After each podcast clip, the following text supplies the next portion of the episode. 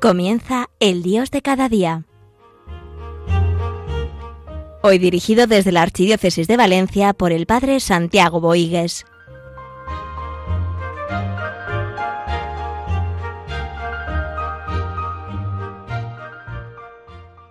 En este tiempo de preparación para la Navidad, pues este fin de semana ya iniciamos el Adviento. Vamos en esta en este programa del Dios de cada día vamos pues a dar algunas reflexiones para prepararnos para vivirlo con intensidad. Y después también quisiera decir alguna cosa sobre el libro de Josué. Estoy preparando unas catequesis que creo que también nos pueden ayudar, ¿no? Como Josué acompañó al pueblo de Israel en la entrada prometida, también nosotros eh, con la guía de la Iglesia entramos en esta en este camino a la tierra prometida que es Cristo, el corazón de Cristo, Cristo que viene a nuestro encuentro en la Navidad. Bien, el tiempo de Adviento es un tiempo de preparación para vivir con intensidad la Navidad.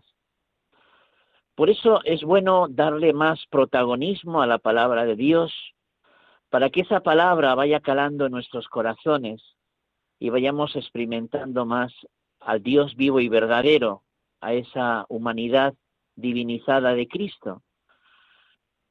Es la palabra la que nos va tocando los corazones y vamos viviendo esa humanidad de Cristo, llegando a su riqueza, a su espíritu, a su divinidad. Cristo quiere gestarse en nuestro corazón para nacer en el tiempo de la Navidad. Y eso se va a realizar con la palabra, con la palabra salvadora, con la palabra de Dios. Bien, por eso, eh, como la madre se prepara al nacimiento de su hijo, como María se preparó para el nacimiento de su Hijo, así nosotros queremos prepararnos al nacimiento de nuestro Salvador en nuestros corazones. Por lo tanto, el tiempo de Adviento es un tiempo de gracia, de bendición, que el Señor va a ir actuando más si damos más para que así sea. Es un tiempo para dejarse mirar por el Señor, para dejarse amar por el Señor. ¿Por qué? Porque eh, la vida a veces nos va quitando ilusión y esperanza. Y la esperanza es eh, esa virtud del tiempo de Adviento. Es curioso que cuanto más falta de amor tenemos, más falta de esperanza. Cuanto más amor hay, más esperanza, más ilusión. Y queremos incrementar ese amor para esperar al Señor.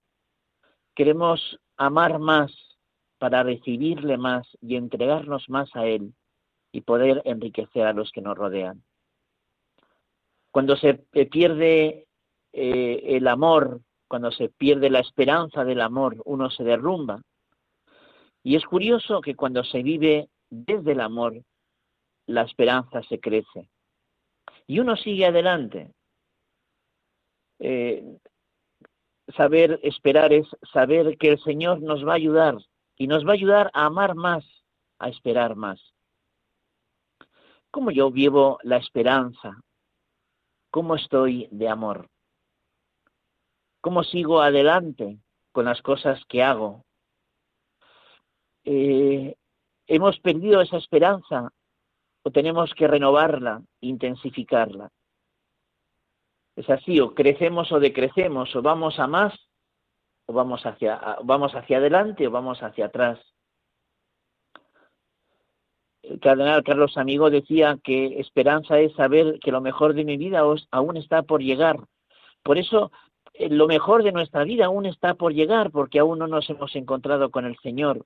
Y al encontrarnos con Él, el Señor nos dará esa colma, ese, ese colmar nuestra vida de su amor. Por eso el tiempo de Adviento es un tiempo para salir de nuestras nostalgias y de nuestras desilusiones, para vivir la frescura del presente y la esperanza del futuro. El Adviento es un tiempo para salir de las nostalgias y las desilusiones, para descubrir la frescura del presente y esperar el futuro que a veces pues no, no llegamos a aceptar los condicionamientos, las limitaciones, las historias particulares de cada uno. También el tiempo de Adviento es un tiempo para sanar nuestros pasados y abrirnos más al futuro. ¿Qué hay mal en nuestra vida? Pero también tenemos que mirar el bien. Que hay cosas negativas en nuestra vida, pero también hay cosas, cosas positivas que hay que saber descubrir. Importar, importante el saber que el Señor hace una historia de amor en nuestra vida, una, historia que acaba bien. Y eso también lo necesitamos escuchar, pues eso también es tiempo de adviento. Bien, decir sí y no, decir hola y adiós. Me gusta de vez en cuando recordar estas palabras, ¿eh? que decimos que sí, pero para decir que sí hay que aprender a decir que no. He conocido a una persona que su problema es que siempre decía sí y, al final no sabían qué, a qué atenerse. ¿Por qué? Porque, porque pues no, no, no, no profundizaba o, o se distraía mucho de las cosas. Saber intensificar nuestro sí es saber decir no a lo que nos impide mantener ese sí. Y luego el hola y adiós. Es verdad y es hermoso abrirnos a las relaciones con las personas, pero para abrirse a las relaciones con las personas hay que dejar otras. Y hay que saber dejar para poder encontrar. Pobre de aquel que quiere eh, eh, adueñarse de todo, pues la vida le romperá porque no podemos cargar con todo. Decir hola y saber aprender a decir adiós. Bien, que es verdad que a veces nos fijamos tanto en el pecado que no vemos suficientemente la virtud, que vemos, vemos tanto el mal que no vemos pues el poder del bien. Y el bien es más fuerte que el mal. El Espíritu Santo sigue haciendo una obra salvadora en la historia. Creo en el poder del Espíritu, creo en el poder de la salvación de Dios creo en el poder de Jesucristo. Bien, el Señor está haciendo una obra buena en nosotros, que también tenemos que colaborar. No cuestionemos la obra del Señor. Hay unas oraciones de Juan 23, de San Juan 23, que también creo que nos pueden ayudar en este momento. Dios mío, concédeme serenidad para aceptar las cosas que no puedo cambiar, valor para cambiar aquellas que puedo y sabiduría para reconocer la diferencia. ¿Eh? Dios mío, concédeme serenidad, ¿eh? saber eh, medirse, ese equilibrio, ese saber hacer, ese saber estar, sabiendo que el Señor está conmigo.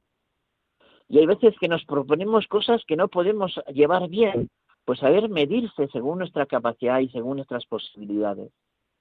Que el Señor nos dé el valor necesario para poner de nuestra parte, pues también tenemos que hacer cosas que están a nuestro alcance y sabiduría para reconocer lo que no podemos cambiar y lo que podemos alterar para el bien de los demás. Y dice también San Juan 23, insistir más en el sí que en el no, valorar más lo positivo que reprender lo negativo y sobre todo respetar la alegría de los pobres. E insistir más en el sí que en el no, porque a veces como que nos negativizamos en nuestra vida y no es eso. Tenemos que afirmar la vida. La vida no es para un no, sino para un sí. Y tenemos que vencer lo negativo con lo positivo, respetando la alegría de los pobres, de los últimos. ¿Cuántas veces cuando vamos a los últimos descubrimos verdaderas riquezas en los corazones de las personas? También tal vez este tiempo de Adviento sea un tiempo propicio para acercarme a, los, a los que no tienen, a los últimos, y aprender de ellos en la riqueza que muchas veces llevan en sus corazones.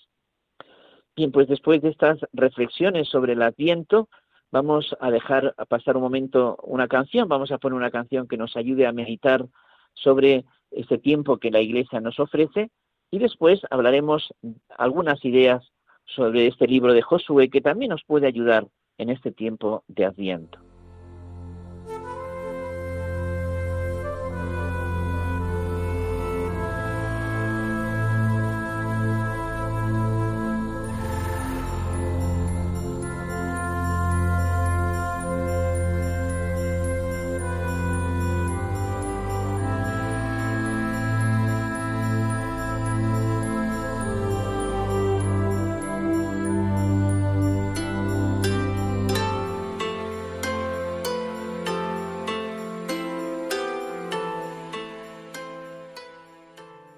Bien, nosotros hablamos muchas veces de Jesucristo y hacemos bien, Jesucristo Nuevo Testamento. Pero ¿cuántas veces se nos ha dicho en la catequesis que para eh, vivir y profundizar el Nuevo Testamento tenemos que también leer el Antiguo Testamento? El Antiguo Testamento nos ayuda a intensificar la lectura del Nuevo Testamento. Por eso nuestra formación no tiene que dejar de ser bíblica. ¿Eh? La palabra de Dios ilumina al hombre. Y hay libros que realmente se pueden tomar. Yo recomiendo también en este tiempo de Adviento leer el libro de Josué. ¿Por qué? Porque Moisés y Josué nos hablan de Jesús, nos llevan a Jesús. Son imágenes, imagen de Él.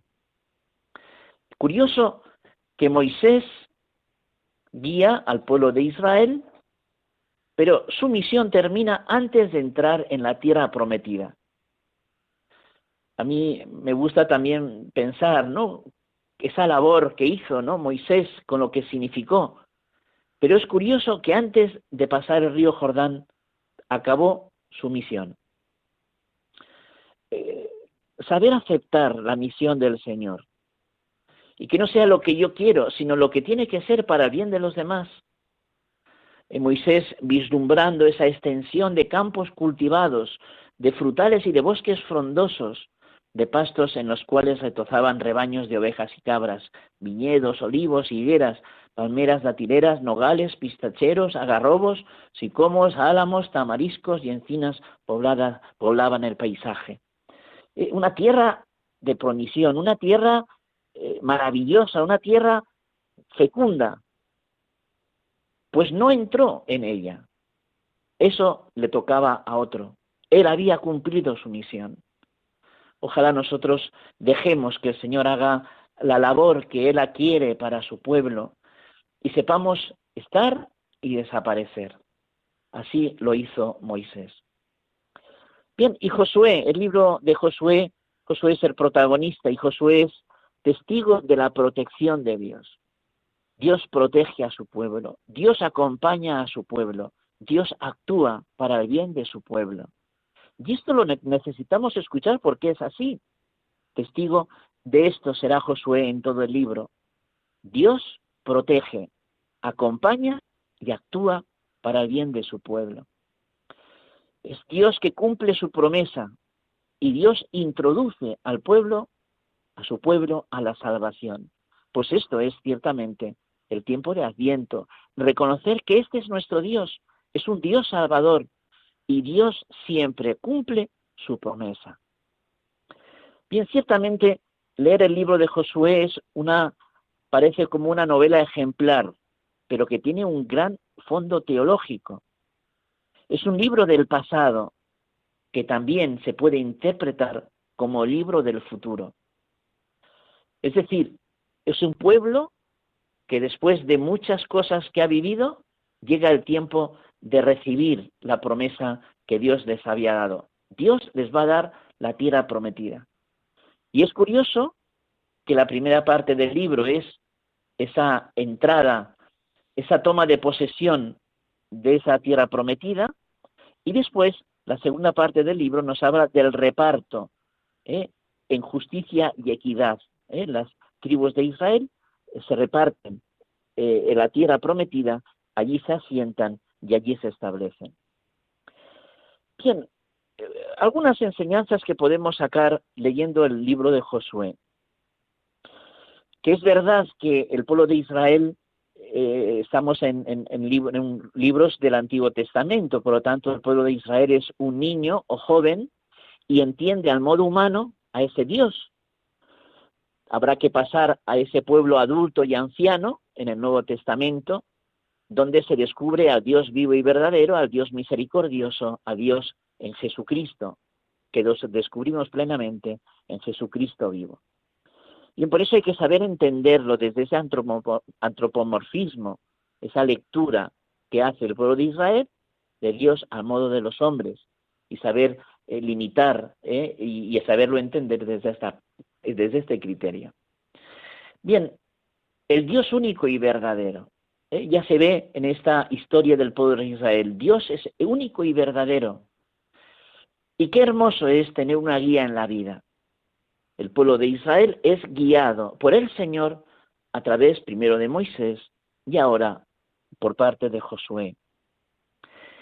Y nosotros necesitamos guías en la vida. Tenemos que aprender a dejarnos llevar por gente buena, por gente que nos, nos, lleve en un camino de santidad, en un camino de plenitud. Y la iglesia ahí está, nuestros pastores, el Papa, nuestros obispos, nuestros sacerdotes, eh, que, qué hermoso es cuando nos llevan a un camino de eternidad, a un camino de plenitud, a un camino de santidad.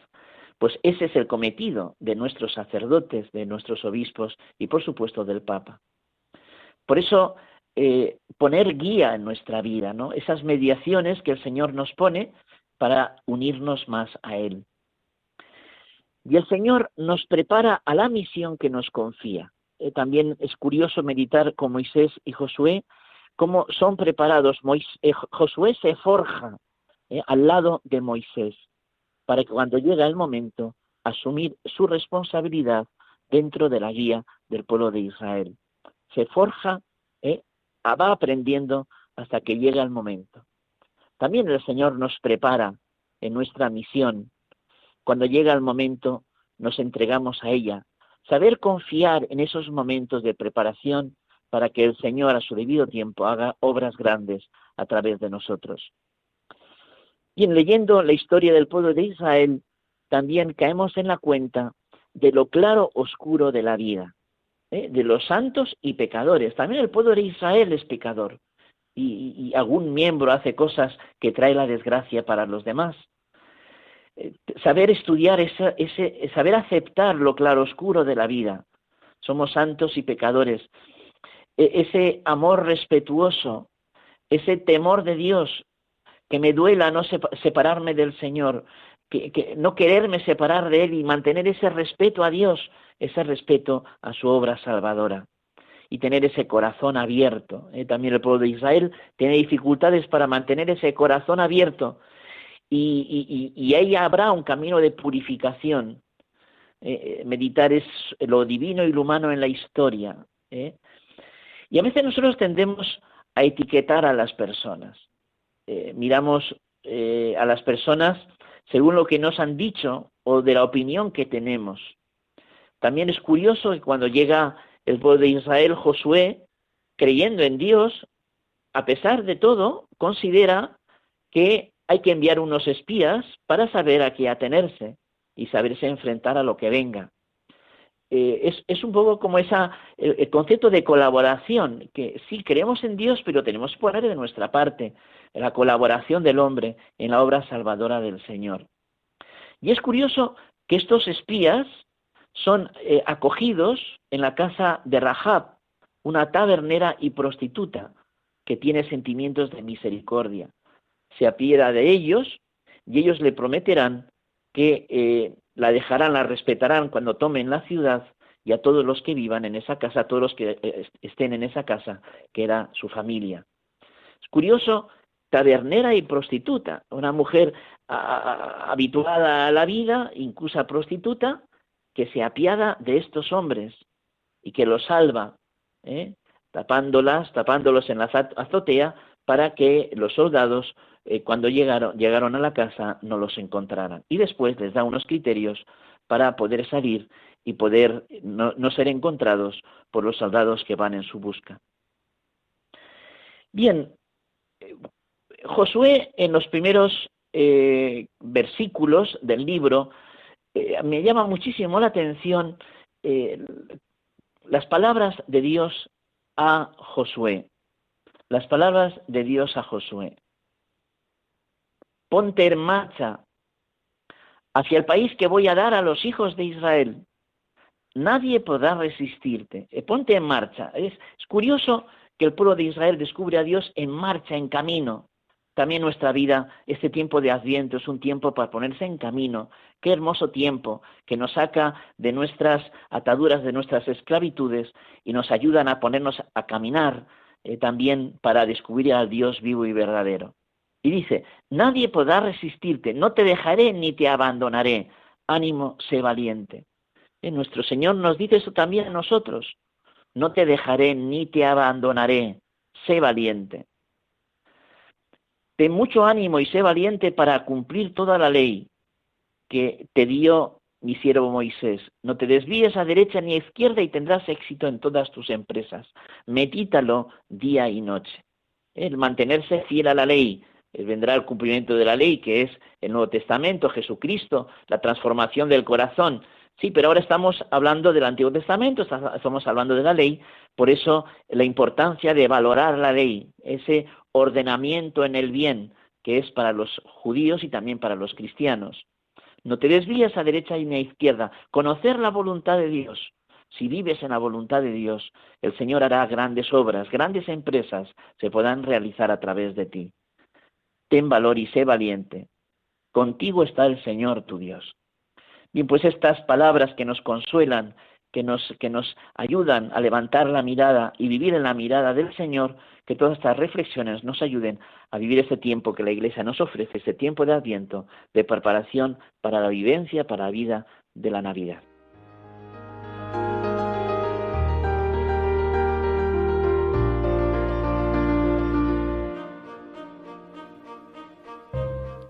Concluye El Dios de cada día, hoy dirigido por el Padre Santiago Boigues desde la Archidiócesis de Valencia.